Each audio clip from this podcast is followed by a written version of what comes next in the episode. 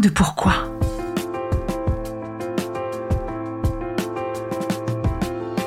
Écoutez bien.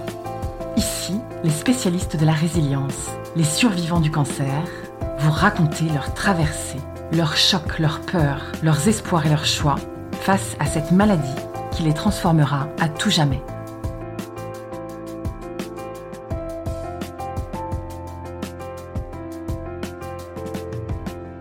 Frédéric, j'ai 56 ans, bientôt 57. Je suis avec un compagnon depuis maintenant 27 ans. J'ai trois enfants. Je suis office manager dans une société basée sur Paris qui fait des piscines, des spas. On m'a diagnostiqué un cancer du sein droit en juin 2015.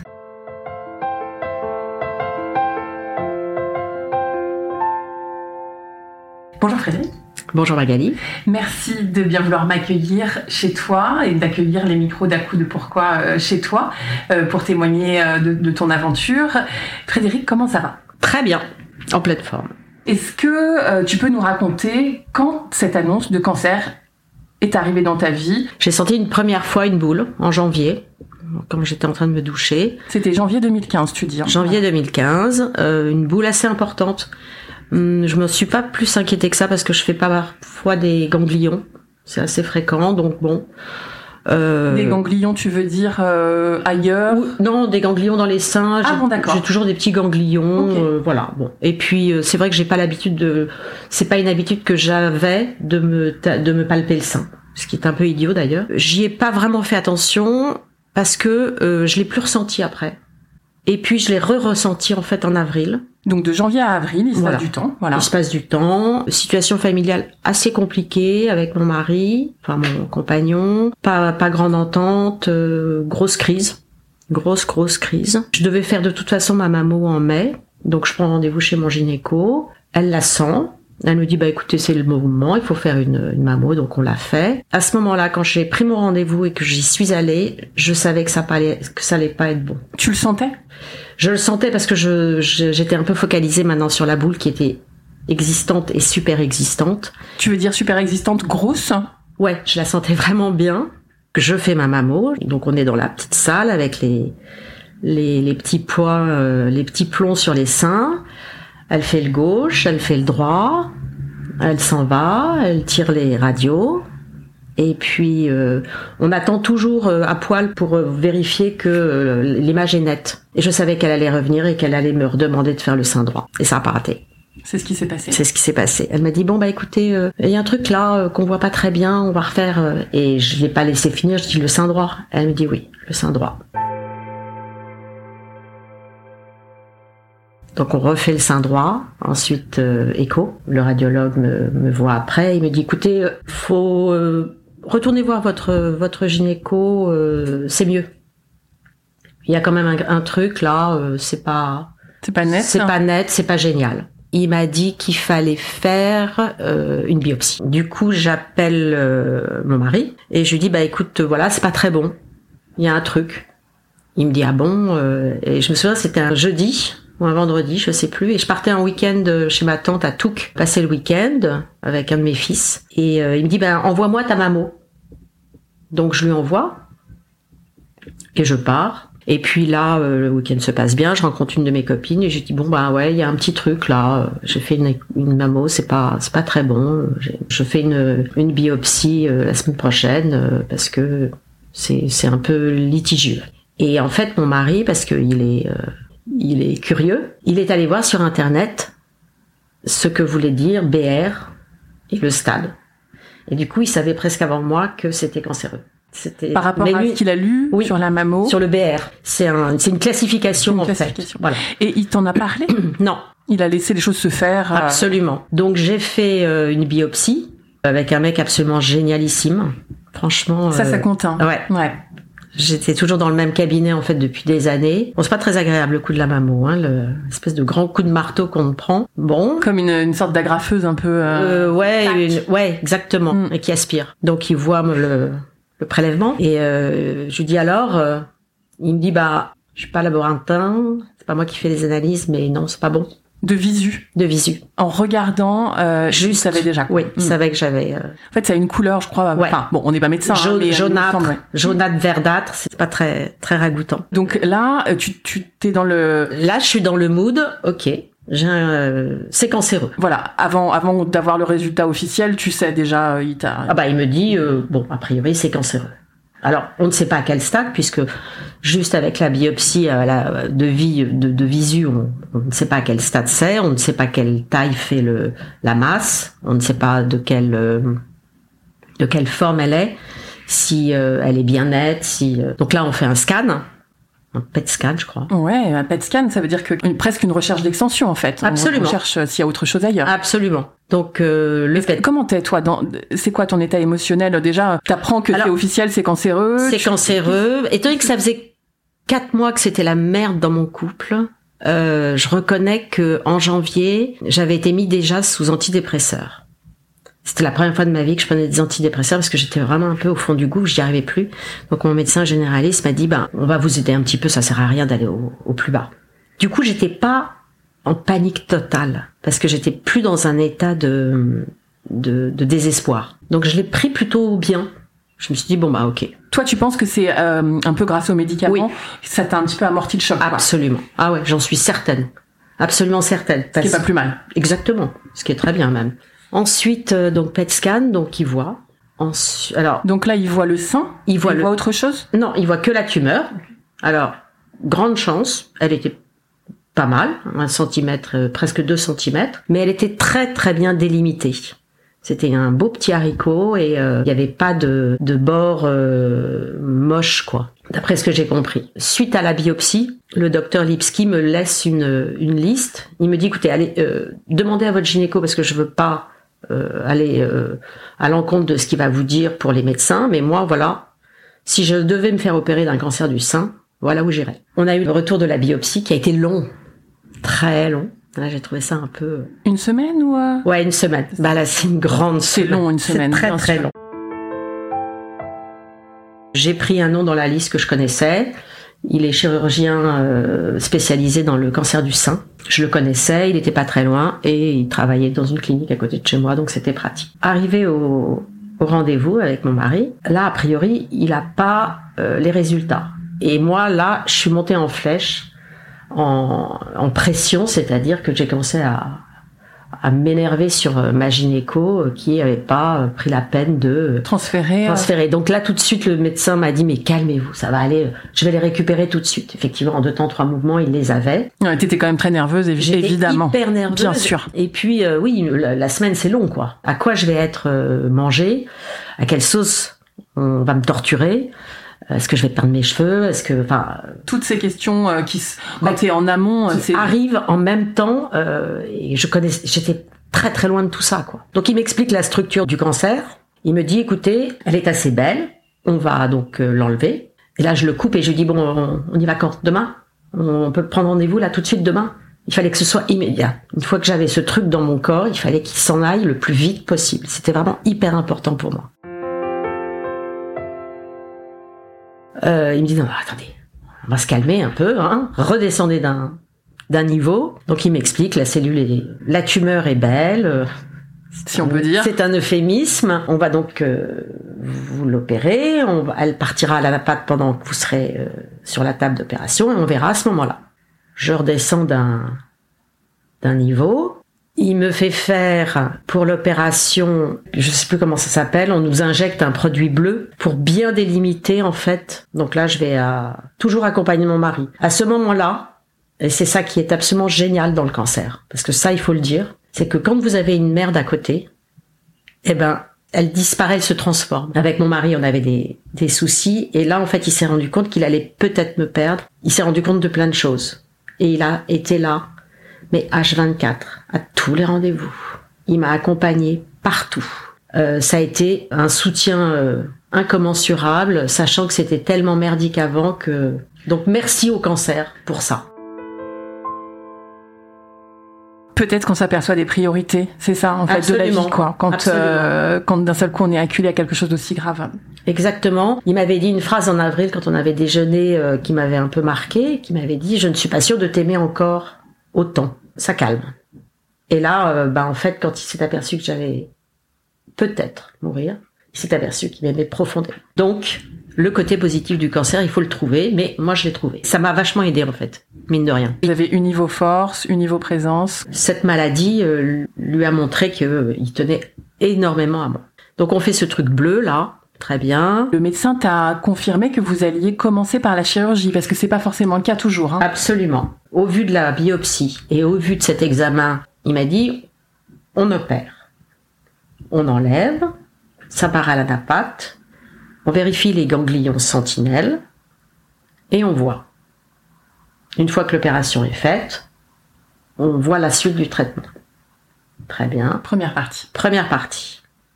Je me fais opérer. Euh, fin juin, il faisait 45 degrés euh, à l'extérieur, c'était un, un, cauchemar. J'avais une chambre qui n'était pas climatisée, qui était plein sud.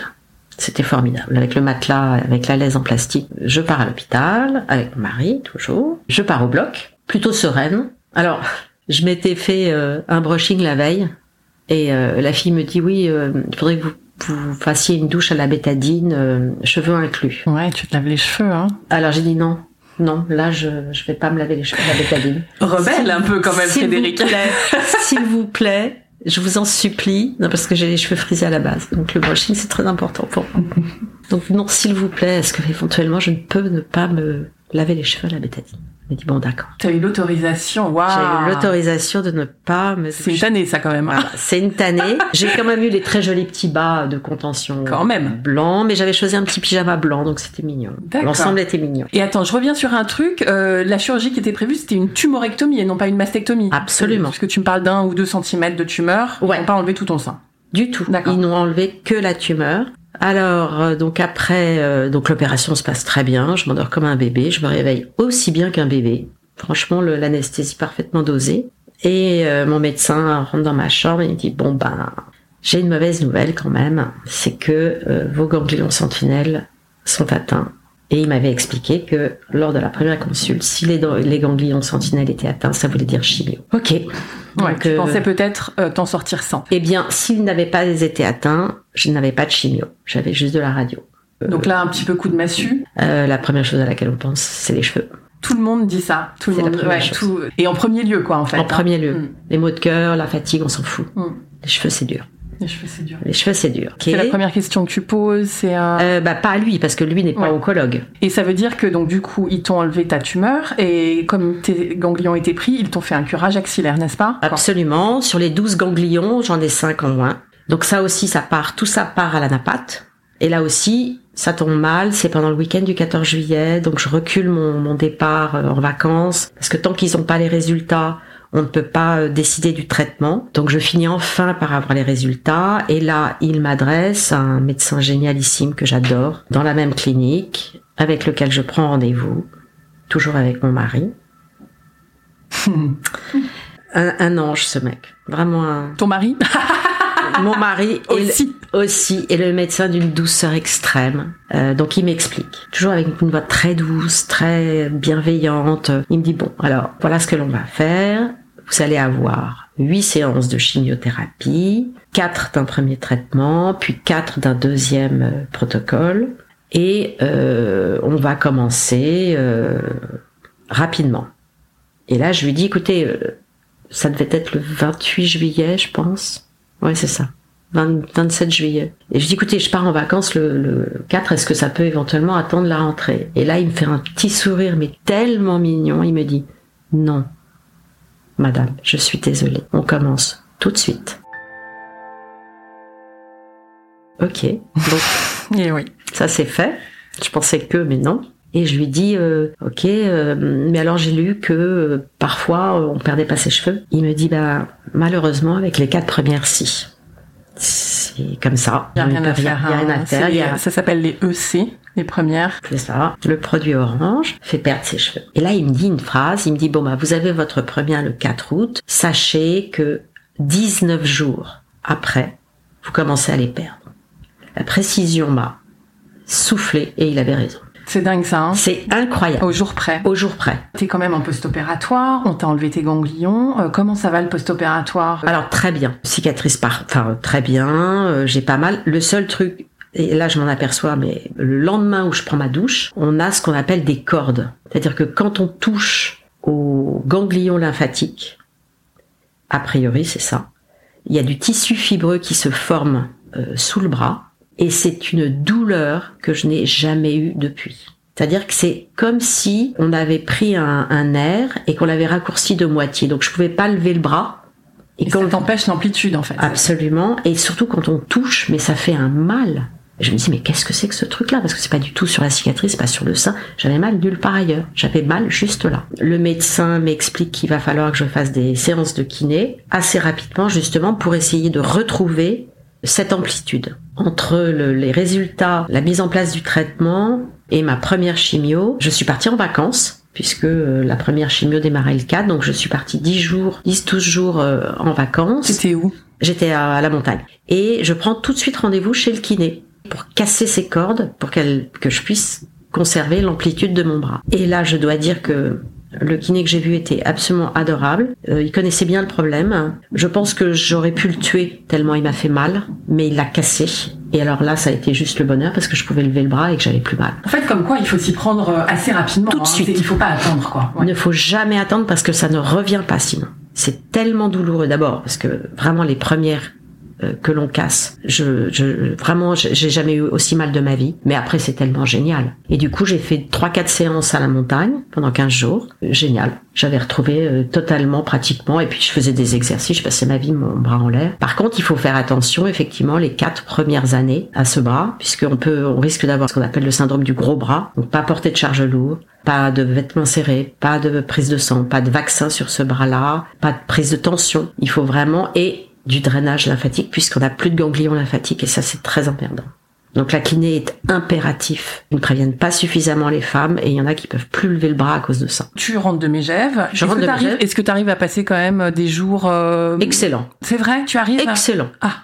Même en étant comme ça en amont d'un traitement bah de ouais. cheval. Je, je savais pas ce que j'allais avoir. Quand on connaît pas, on n'a pas peur. Et puis j'ai jamais eu peur en fait. T'as jamais eu peur? Non, jamais. Jamais. Même quand euh, on t'a annoncé, même quand... Euh... On a un coup au cœur. Alors, il y a eu un moment où euh, j'ai eu trois larmes à la sortie de, de, de chez l'oncologue qui m'expliquait que j'allais perdre mes cheveux. J'ai ma belle-sœur, je crois, qui m'a appelé ou ma une de mes meilleures copines qui m'a appelé euh, pour savoir euh, le résultat. Et là, au moment où je dis euh, bah oui, je vais perdre mes cheveux, j'ai senti ma voix faire ouf. Et puis je me suis reprise. C'est vraiment le seul moment où j'ai un petit peu craqué parce que c'était un peu dur. Ok, donc tu arrives à profiter de tes vacances et ça c'est vraiment super. Tu rentres à Paris pour euh, la suite de tes traitements. Ouais, la Donc- première séance. On m'a posé mon pack. Ah oui, alors ça c'est quand même un, Là un, aussi, un passage. ça Un aussi. passage, Mm. exactement. Là, j'ai eu un mec, mais euh, génialissime. Oh, T'es super bien tombé, hein, Ah ton ouais. équipe, hein. Le mec qui m'a posé le pack, c'était un, un dieu. D'abord parce que j'ai pas une cicatrice, rien. Qu'on a hurlé de rire pendant toute la pose du pack. C'est pas commun ça? Qu'on s'est retrouvés en plus à avoir des lieux où on avait été tous les deux, des lieux totalement perdus en pleine Bourgogne. Euh, une ville qui s'appelle Rogny les Sept Écluses euh, et qui a le plus grand festival de feux d'artifice. Vous aviez des points communs comme ça, un Et lui, voilà, totalement improbable. Lui, il avait une maison à 10 bornes de là, alors que j'avais ma maison à 3 bornes de là. Donc on a fait le même feu d'artifice. Enfin, c'est, voilà, c'est, c'est des trucs. euh, euh, le mec exceptionnel. Donc euh, je, je repars de mon pack. Voilà, qui était donc, euh, j'imagine, de l'autre côté du sein euh, opéré. Ouais, euh, au-dessus du sein gauche. Donc voilà, mon petit pack avec le petit tuyau, très bien. Et me voilà partie pour la chimio, sachant que après, juste après la séance de chimio, je partais à, la- à l'île de Ré. en Ah bon. Ah bah oui. Mes séances, c'était toutes les trois semaines. La séance durait une heure. Donc ridicule, c'était franchement ridicule. Donc je suis partie, j'ai prévu de partir en vacances juste après. J'avais une ordonnance qui avait euh, triplé de, de, de, de volume euh, en termes de, de, de médicaments avant, après, parce qu'il faut, on, on bouffe de la cortisone juste avant, on bouffe de l'anti-vomitif euh, avant, enfin, on a des Toute la piqûres. prémédication qui Voilà. est si importante aussi hein, pour euh, pouvoir. Absolument, non, j'avais des piqûres de PO pour après. Et là, c'est donc un autre médecin encore qui me suit. En fait, j'ai eu trois médecins. J'ai eu mon chirurgien qui m'a opéré, l'oncologue qui a instruit le protocole, et le médecin, cancéro toujours, euh, qui a suivi le protocole et qui me voyait toutes les trois semaines, 24 heures avant les, les chimios. Quel sentiment tu avais euh, le, le jour où t'as fait, t'es parti en ta première chimio euh, Hyper excitée. Hyper excité. Ah ouais, c'était nouveau. Ok. C'était nouveau. J'arrive pour la, pour la chimio, les filles adorables. Salle de shoot, salle personnelle. Euh, salle personnelle. Ok. En fait, c'était une grande chambre qui était divisée en quatre avec des rideaux. Et euh, pour la première chimio, en fait, j'étais toute seule. Donc, euh, royal au bar. La jeune femme m'a demandé si je voulais m'allonger sur un lit. Je lui dis bah non. Pour une heure, je vais pas m'allonger sur un lit. Hein, je vais rester dans un petit fauteuil, ça va être bien. Mon mari, lui, s'est installé dans sur le lit. Par contre, il a fait une petite sieste. Donc, bah, ça commence. On rince l'aiguille, enfin, on rince la seringue. euh, voilà. Euh, J'avais des patchs là pour euh, pour le, le piquage du pack. Et ce liquide rouge dans la, dans la poche, n'est-ce pas? Et le beau petit liquide rouge. Donc on me prévient, tu vas faire pipi orange pendant quelques, quelques heures après, mais c'est pas grave. Il y a eu un truc, et ça m'a fait ça à chaque chimio. Je ne sais pas quel était le produit, pourtant ce n'est pas possible que cela sente. J'avais euh, des démangeaisons au nez. Alors, vous dire pourquoi, je ne sais pas. Quand il y avait un des produits qui passait, ça commençait à me piquer le nez, comme s'il y avait une odeur, comme s'il y avait une odeur euh, bizarre. Ça, c'est un effet euh, spécial, effectivement. Ouais, je pense que c'est un effet euh, Mm. neurologique, plus qu'olfactif. Donc euh, voilà, au bout d'une heure, la fille revient. je dis bah ça y est, c'est fini. Elle me dit bah oui. Ah ok. Mon mari avait même pas eu le temps de s'endormir. Très bien. Bon bah allez hop, on repart. Et puis on part direct. Direct. Les valises étaient dans la voiture et hop. Alors, raconte la suite. Alors à l'île de Ré, tout se passe bien. Trois premiers jours, tout va bien. La fille de la de l'hôpital m'appelle sur mon portable pour me demander comment je vais, si j'ai besoin de conseils, s'il y a des choses que je commence à ressentir. Euh, elle me dit qu'elle est à, ma disposition euh, pour tout renseignement. Un suivi et un entourage exceptionnel, médical en tout cas. Moi, je suis euh, dithyrambique sur mon équipe. Super rassurant. euh, Super rassurant. Mes cheveux sont toujours là, tous mes poils, tout va bien. Je les ménage. Mais attends, tu veux dire que euh, tu n'as pas d'effet Là, tu me dis les trois premiers Les trois jours. premiers jours, rien. Et puis, oui, j'ai eu trois jours. D'accord. Mais après, alors Après les trois premiers jours Ouais. C'est étonnant, Oui, ça. Absolument. C'est-à-dire que mes chimios ont toujours eu lieu un jeudi. Ben, on est shooté à la cortisone, hein, faut pas l'oublier. On a des bolus de cortisone de 60 ml pendant la chimio. On bouffe de la cortisone avant et on a quand même euh, des piqûres de PO à partir de trois jours. Il faut pas les faire trop tôt. Ça, je m'en suis aperçue. Je les avais faites trop tôt avant et euh, elles sont plus efficaces un petit peu plus tard, ce que mon médecin m'avait confirmé. Donc, euh, je commence à être dans le Schwartz euh, euh, dimanche ou lundi. Mais samedi, euh, vendredi, samedi, j'ai une pêche d'enfer parce que euh, la cortisone, ça fonctionne quand même très très bien. Euh, lundi, euh, gros gros grosse fatigue, maux de cœur, terrible, euh, un peu cassé en 12. Et je me suis aperçue que les effets de l'EPO, même s'ils sont bénéfiques pour le sang, euh, ça vous casse littéralement en fait. Moi j'avais l'impression d'être passé dans une moissonneuse batteuse et que tous mes os étaient cassés. Donc je me repose, voilà, je, je mange pas grand chose parce que vraiment c'est difficile. Le seul médicament vraiment euh, efficace, c'est le primpéran. Il nous donne euh, un protocole différent, il nous donne du primpéran aussi, mais il nous donne un autre truc dont je me souviens plus du nom, euh, spécifiquement pour ça, et j'ai trouvé que c'était moins efficace que le primpéran. Moi, le primpéran, ça m'a vachement euh, aidé. Et puis après, euh, tout va bien. Euh, on récupère assez vite. Enfin, moi, j'ai récupéré assez vite.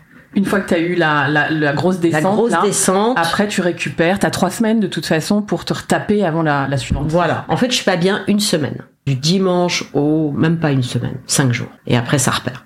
Alors du coup, île de Ré, ça va T'as as même profité Ah bah grave. D'accord. J'étais toute bronzée, euh, Waouh, c'était génial. J'étais, bah, je protégeais mes cicatrices, bien sûr, hein, euh, avec du, du de l'écran total. J'avais un pansement sur toutes mes cicatrices puisque j'en avais deux, celle du sein et celle euh, du pack. Et si je compte bien, tu m'as dit 19 jours, Ouais. tu avais trois semaines entre deux EC. Mm. Ça veut dire que les cheveux, ça tombe pendant l'île de Ré. Ouais. Mm. Et ça a commencé. Alors je me vois, je me lève un matin et puis comme toutes les filles, euh, bah, euh, on se passe la main dans les cheveux.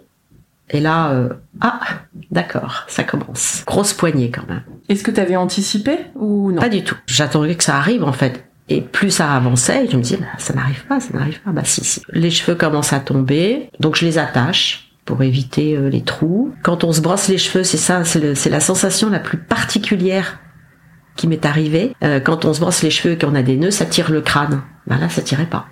C'est-à-dire que quand on se brosse les cheveux, bah, bah, ça reste sur la brosse. Donc grosse, grosse touffe. Alors moi, je suis blonde avec les cheveux un peu frisés. Donc forcément, euh, il y a plus de nœuds que chez les autres. Et puis là, effectivement, dans mon lit, je commence à en avoir partout. Sur l'oreiller, beaucoup, beaucoup. Euh, bon, euh, poil de la foune, pareil, quand on se lave. Ah Ça, on dit pas, mais euh, ça existe. Ah oui. Et puis, euh, à un moment donné, je me brosse, donc ça devait faire 21 jours. Je me brosse les cheveux et là, je me dis, bon, c'est plus possible. En fait, ce qui est assez particulier, c'est que je ne me suis jamais vraiment vue avec des trous et des trucs comme ça. Je me suis pas mise devant le miroir à ce moment-là. Quand j'ai vu que j'avais un sac plastique entier de cheveux, j'ai appelé euh, mon mari. Il avait apporté sa tondeuse parce qu'il a une barbe, donc il se taille là. Je lui dit, écoute là, il faut y aller. C'est moche, mais on va pas attendre que ce soit une pelade monstrueuse. Il vaut mieux le faire maintenant. J'étais partie avec des foulards. Ah, quand même, tu avais quand même pensé que. euh, Ah bah évidemment, ça j'étais sûre que j'allais plus avoir de cheveux. Donc le- je suis partie avec des foulards. Donc je me vois dans ma petite chambre à, l'île de Ré, euh, sur un petit tabouret, et euh, j'ai enlevé tout ce qui partait. C'était un petit plaisir euh, personnel. Et puis euh, mon mari a coupé, Il a coupé il a rasé et il a rasé. et il a rasé. En deux temps, en fait. Ouais. D'accord, ok. Vous avez fait ça tous les deux? Tous les deux. Euh, je me suis regardée dans la glace. J'ai dit bon ben, ce qui était pas mal en fait, c'est que j'étais super bronzée. J'avais super bonne mine. Et là, j'avais pas du tout perdu ni mes sourcils ni mes cils. Et du coup, ça ne, ça change absolument tout. J'avais pas du tout l'air malade. C'est l'air malade, en fait, qui, qui nous chagrine énormément. Quoi. Ouais, Mm. c'est la mauvaise mine et les sourcils. Parce que sans cheveux, c'est pas mal. Et je repars un peu plus tôt puisque j'ai ma deuxième chimio euh, qui démarre euh, avant la fin des vacances, de leurs vacances. Donc moi, je prends le train avec mon petit foulard. Donc mon mari et ma belle-sœur m'accompagnent. Je m'assois dans le dans le wagon et en face de moi, en face de moi, j'ai un mec totalement chauve. Alors je prends discrètement une petite photo et puis je l'envoie à mon mari et à ma belle-sœur. Je dis, vous avez vu, j'ai un copain dans, dans le wagon. Donc ils se sont marrés. Je suis arrivée à Paris et là je retrouve ma meilleure amie, mon âme sœur, qui euh, cinq ans auparavant a eu un cancer terrible, Ah bon? Mais absolument monstrueux. On habite les deux immeubles à côté à ce moment-là. Elle m'appelle, elle me dit bon bah t'arrives, euh, l'apéro est prêt. Il faisait hyper chaud à Paris à ce moment-là. Avoir un, un foulard sur la tête, ça, ça tire très très chaud. Et donc j'arrive, donc on se serre dans les bras, euh, son mari est là aussi, on se serre dans les bras. Elle part dans la cuisine, je dis à, à son mari, je dis écoute, est-ce que ça t'ennuie beaucoup si j'enlève mon foulard? Je n'en peux plus, j'ai trop chaud.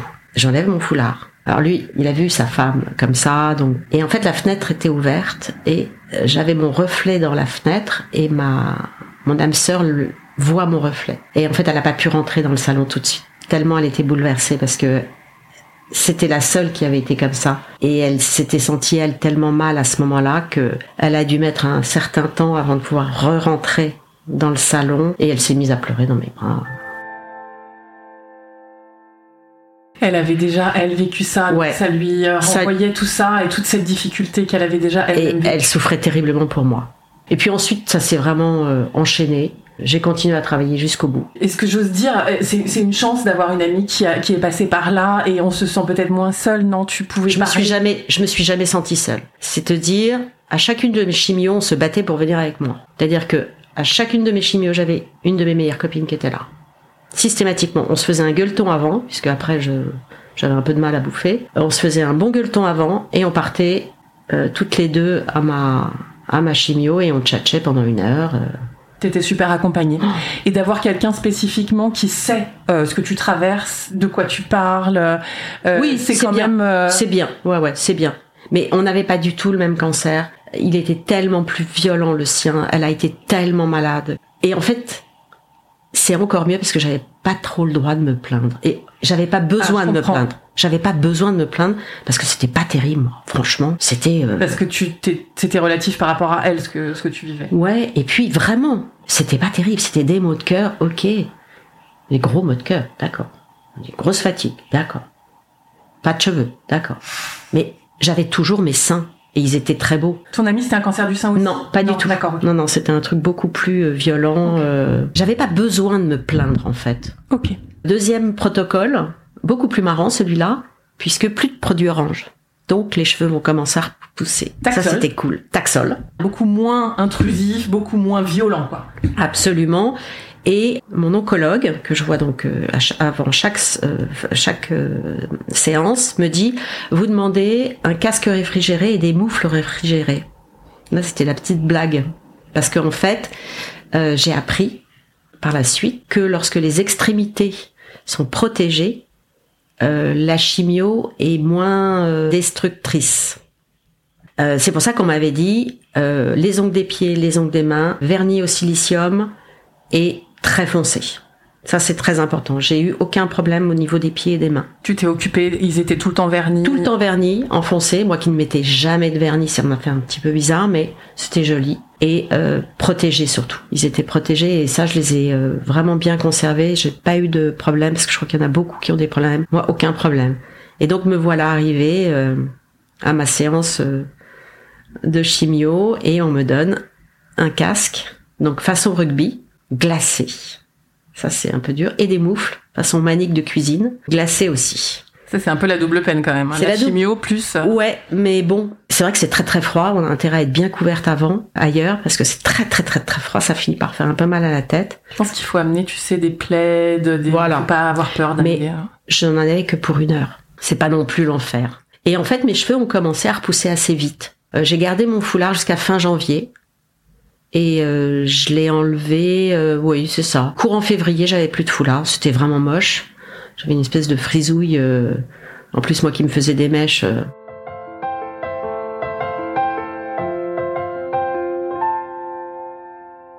J'avais su, euh, lors du premier rendez-vous euh, en oncologie, que j'allais avoir la totale, c'est-à-dire chimio, radio, hormonaux. Donc, ça c'était fait. Donc tu finis ta je chimio. finis ma chimio, on le fait très dignement. C'est vrai? Ah ouais. On Raconte. s'est bourré la gueule, Ah alors, ouais? comme rarement. Et c'est Ah pas ouais. dur après la chimio justement. euh, Non, D'accord. Tu ressens pas de différence particulièrement avec l'alcool? elle est. Alors d'abord, le, le deuxième protocole est beaucoup moins difficile. Juste un effet totalement épouvantable. Je perds le goût. Après la- le deuxième protocole, au bout d'une semaine, j'ai plus de goût. Alors il revient, hein, mais euh, il repart aussi sec puisque j'arrive à la, à la séance suivante. Donc Ah, ça, c'était vraiment particulier. J'ai mangé, quel- c'est quelques jours du coup, les quelques jours euh, où le, le produit passe. voilà, euh, pendant euh, dix jours, j'ai pas de goût. Donc euh, j'ai mangé du hachis parmentier pendant euh, presque trois mois parce que c'était le seul truc. Tout le reste, c'était dégueulasse. J'avais beau salé euh, et des aftes. Ça, c'est un peu emmerdant. Hyper pénible. Hyper pénible. Mais avec un bon produit, ça passe. Franchement, ça passe. Vachement bien, hein. je trouve que tu t'as super traversé, t'es hyper euh, positive, euh, j'ai l'impression que t'as traversé tout ça euh, hyper bien quoi. Bah, j'ai travaillé. J'ai fait en sorte. J'ai fait, non, j'ai travaillé, travaillé. J'ai continué mon activité. Ah bon, pardon Ah, tu t'es pas arrêté Ah, je me suis pas arrêtée. Mais et tu travaillais de chez toi ou Non. allé au boulot? Ouais. Waouh, ok. Il y avait trois jours où j'y allais pas, puisque j'étais vraiment fatiguée. J'y arrivais beaucoup plus tard. J'arrivais à 11 heures, je repartais à 5. Ils je- t'aménageaient, ils étaient au courant évidemment. Oui, bien voilà. sûr. Non, non, ils ont été top. Ils m'ont soutenu. Et puis, j'en avais besoin. Qu'est-ce que j'allais foutre chez moi à tourner en rond? Mes enfants étaient à l'école. Ça dépend vraiment des personnalités. Soit le travail ça booste et on en a besoin, soit on a on a besoin de se, on se dit voilà c'est c'est mon moment à moi, j'ai besoin de m'occuper de moi. Ouais. Toi c'était ça. Ah, moi, euh, t'avais besoin de travailler. Ah ouais. Ouais. Vraiment. Et de voir du monde. Et ça aide, je pense. Personnellement, moi, ça m'a beaucoup aidé. Et c'est parti pour la radio? Ouais. On passe en premier examen, on vous fait plein de marques sur le sur le corps avec euh, des feutres de toutes les couleurs, plusieurs réglages machines. On est obligé d'attendre trois euh, un mois et demi après la fin de la chimio pour que le corps quand même récupère. Et me voilà avec mes 27 séances de radiothérapie. Donc super court quand on est sous la machine. Je passe plus de temps à, à y aller, à me déshabiller, à me rhabiller, à repartir que dans la machine. Euh, on me prévient des effets secondaires qui ne sont que des brûlures en fait. Et euh, j'ai une de mes copines qui a eu un cancer du sein, qui avait une coupeuse de feu et là c'est le miracle. T'as fait ça toi? Ah ouais j'ai fait. C'est vrai? Ah Ça t'a ouais. aidé? Ah bah j'ai pas eu j'ai pas eu de brûlure. Les trois premières euh, radiothérapies, j'avais un peu de doute sur le principe de la coupeuse de feu et au bout de trois trois séances, ça ça chauffe sacrément. Je me dis bon allez, on risque rien, on y va. Je la rencontre. Elle habite euh, au fin fond euh, de la France et euh, exceptionnellement, elle était sur Paris, donc ça tombe bien. Enfin, il y a plein de choses qui sont qui s'engagent hein, bien. ces petits signes ouais, comme ça, hein. absolument. Donc je me dis bon. Et puis là, elle fait une première séance dans la voiture et effectivement, je sens que d'abord, elle a pas eu besoin que je lui dise quel était le sein. Elle savait. Bon, elle avait une chance sur deux, hein. mais quand même. Et ça marche. Elle me prend en photo elle me dit vous m'envoyez un petit texto pour me demander de travailler euh, sur votre sein quand ça chauffe trop. Alors là, euh, ok, bon. Très bizarre. Je suis pragmatique, je suis pragmatique, mais bon. Ok, je, je suis prête à tout, d'accord. Et ça marche. Ouais, c'est fou, hein, ça marche. Je l'ai filé à une autre de mes euh, consoeurs euh, de radiothérapie, qui elle avait la, la peau complètement brûlée. Elle était à la plus de la moitié. Elle l'a appelée. Elle m'a remercié 15 jours après en me disant c'est un miracle. Un miracle. Génial. Donc celle-là, je la donne à tout le monde. Super. hein. Dernière radiothérapie, mais je sors de l'hôpital et je partais à la campagne juste après. Je sors de l'hôpital, je m'assois sur un banc et là je me mets à pleurer. Mais toutes les larmes de mon corps. C'était fini. J'avais fini. Un an plus tard, j'avais fini. Là, je pleure. Là, je pleure beaucoup. Je crois que c'est bien, hein, tu sais, de pleurer, de Bah, il faut lâcher. coup, quoi. Ouais, il faut lâcher. Et puis, euh, hum, bah, j'avais du de l'hormonothérapie. Tu l'as commencé quand? Alors, j'ai mis un peu de temps à la commencer. Après ta radio, en tout cas. Ah oui, bien Ah bon? après. D'accord. Ouais, ouais. Ah oui, oui, pas, pas pendant du tout. Et euh, j'avais un, un super a priori parce que on m'avait dit précédemment, j'avais beaucoup grossi pendant la ménopause.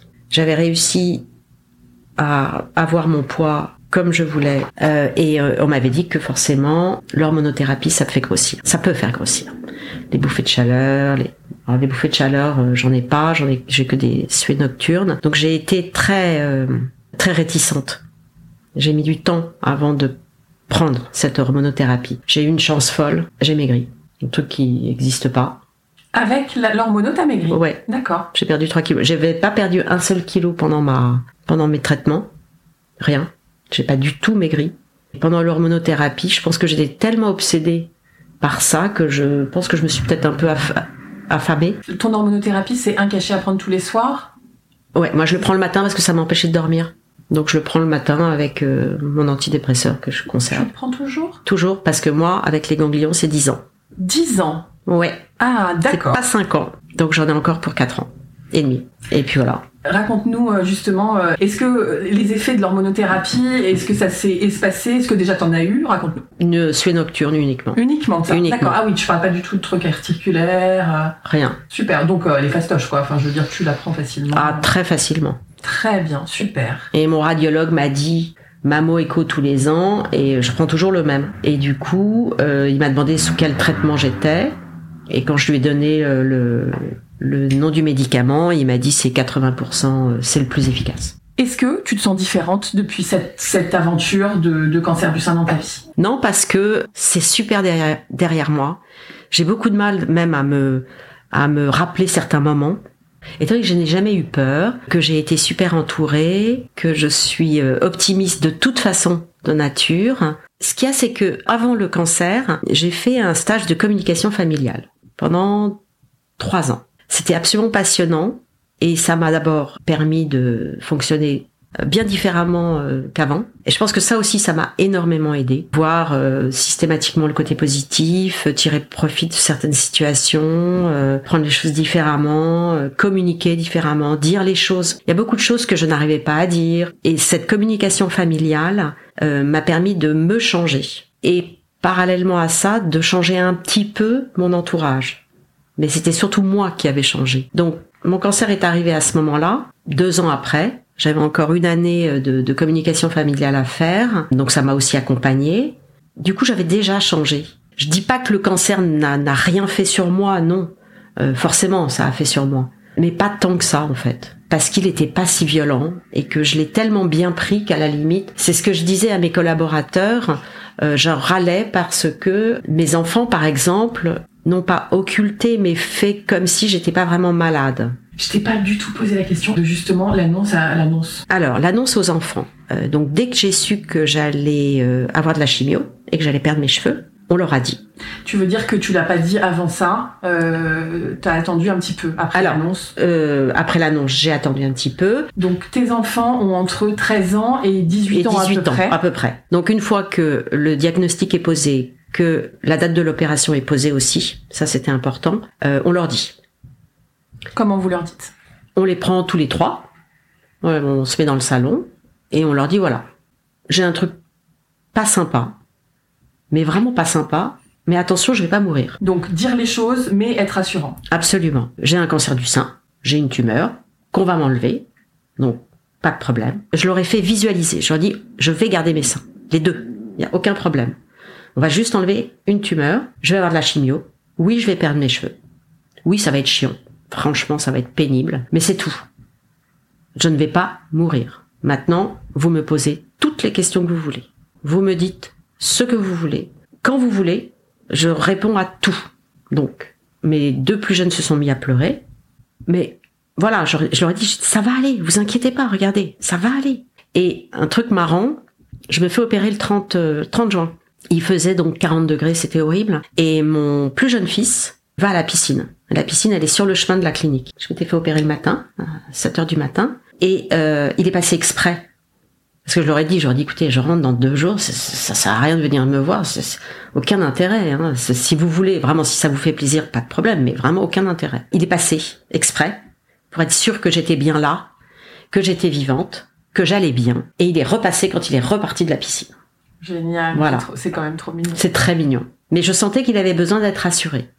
Je leur avais dit pareil, je vais donc perdre mes cheveux et vous me direz si vous voulez que je mette mon foulard en permanence ou pas. Vous me dites ce que vous voulez, ça m'est égal. Je peux avoir mon, foulard toute la journée euh, ou pas. Euh, et je prévenais toujours les enfants quand j'étais dans mon lit que j'avais pas mon foulard. Je leur disais attention, j'ai pas mon foulard. Et puis ils ont mis une semaine, dix jours à vouloir euh, me voir sans foulard. Ils ont touché mon une espèce de petit duvet, enfin parce qu'il me restait quelques cheveux en fait, c'est ça qui était marrant. Même si je les avais rasés, j'avais laissé peut-être je sais pas 3 mm et cela n'était pas tombé. Et pareil, ma fille, en juillet, m'a demandé de voir ça, ma cicatrice de sein. Je pense que les, enfants ont besoin de visualiser.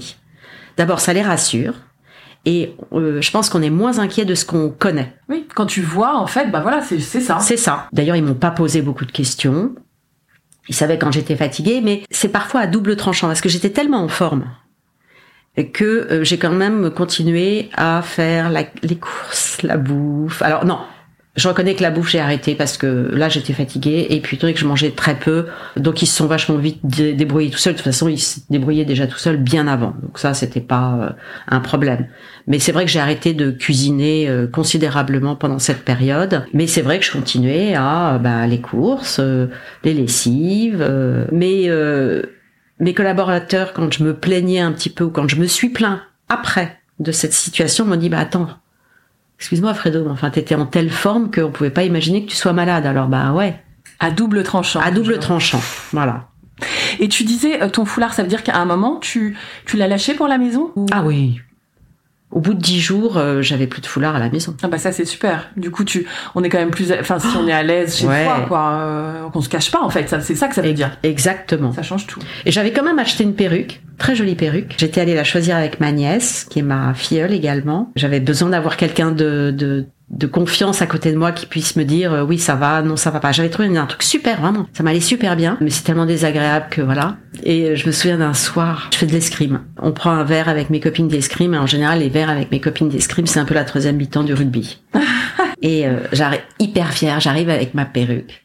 Elles se sont foutues de ma gueule. Mais c'était énorme. Elles m'ont appelé Swellen toute la soirée Vaut mieux rigoler, hein Exactement. Mais en fait, je, me suis toujours bien foutu de ma gueule. Mmh. J'ai aucun problème là-dessus. Ouais, ouais, ouais. Bah, ça fait du bien. Parce que hum, je travaille donc dans une société qui fait des, des spas et des piscines, donc c'est du bâtiment. Je ne travaille donc qu'avec des hommes. Et donc, euh, le nombre de fois euh, avant mon cancer où ils se foutaient de ma gueule à cause de mon âge, donc ça, tout le temps. Et ils se sont foutus de ma gueule avec mon cancer. Ouais. Et, et ça, tu l'acceptes bien Bah évidemment, de temps en temps, c'est très drôle, quoi. Voilà, et puis ça sert à dédramatiser. Je pense que j'aurais pas du tout aimé euh, qu'on me prenne pour une petite chose fragile, qu'on n'ose rien me dire, que euh, il fallait tout me passer. Euh, ça, c'est pas possible. Ça, ça, ça te Mais par contre, ça me ressemble pas. Mais par contre, De la part de mes enfants, j'aurais préféré un petit peu plus de. euh, D'être un peu plus concerné peut-être? Ouais, un petit peu plus indulgent peut-être, je sais pas. Mais bon, comme tu dis très justement, c'est à double tranchant. Euh, c'est bien, parce qu'ils l'ont bien vécu. Et en même temps, euh, voilà. Ce que j'ai noté dans ce que tu as dit, c'est quand même euh, que tu as senti que y a eu, le moment de bascule, c'était plus avec ton mari. Donc c'est là où le cancer, en fait, a un peu bouleversé ta vie. Totalement. Ça, on peut dire quand même. Ah oui, totalement. Il faut dire un truc marrant. Euh, J'avais arrêté de fumer pendant 19 ans. Me dis pas que t'as repris pendant ton cancer. Si. J'ai dit fuck. D'abord parce que j'avais désormais un avec mon mari, que j'avais fumé une ou deux clopes et que ça m'avait fait tellement plaisir. Parce que je suis une vraie fumeuse. Vraiment une vraie fumeuse. En fait, j'ai arrêté de, de, fumer pendant la grossesse. Pendant ma deuxième grossesse, j'étais malade comme un chien. Et du coup, vraiment, j'avais pas envie de fumer. Et j'ai plus jamais eu envie de fumer pendant 19 ans. Et donc, c'était tellement la merde euh, à la maison que j'ai commencé à fumer en, ouais, en avril.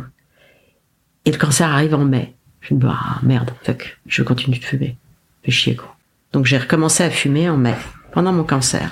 Donc à la, à la, à, après euh, chaque chimio, hop, je, je me fumais, pas rire, hein. je, je, je, me fumais ma petite clope à la sortie de l'hôpital, mais c'était tellement bon, tellement bon.